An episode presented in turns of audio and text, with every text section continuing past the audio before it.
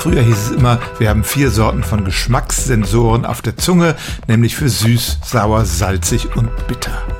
Seit einiger Zeit wird eine fünfte Sorte dazugerechnet, nämlich Umami. Das ist der Geschmack, der in Sojasauce und anderen fermentierten Nahrungsmitteln enthalten ist. Nun aber sagen einige Wissenschaftler, es gibt eine sechste Sorte dieser Geschmackssensoren. Bevor ich Ihnen mehr darüber verrate, erstmal allgemein, welche Bedingungen muss so ein Rezeptor erfüllen. Er muss auf eine bestimmte chemische Substanz ansprechen, muss dann ein Signal ins Gehirn leiten, das muss dann diesen Geschmack erkennen und dann möglichst noch eine Reaktion einleiten, etwa Verdauungssekrete im Magen ausschütten. Und tatsächlich sagen Forschende jetzt, wir könnten einen Sinn für Fett haben.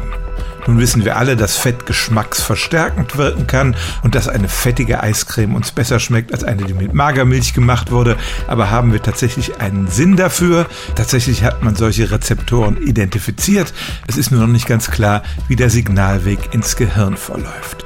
Aber wenn es so einen Fettsensor gäbe, wäre das zum Beispiel eine Erklärung dafür, warum fettarme Lebensmittel uns nicht wirklich satt machen, eben weil sie nicht dieses Signal aussenden, das dann zu einem Sättigungsgefühl führt.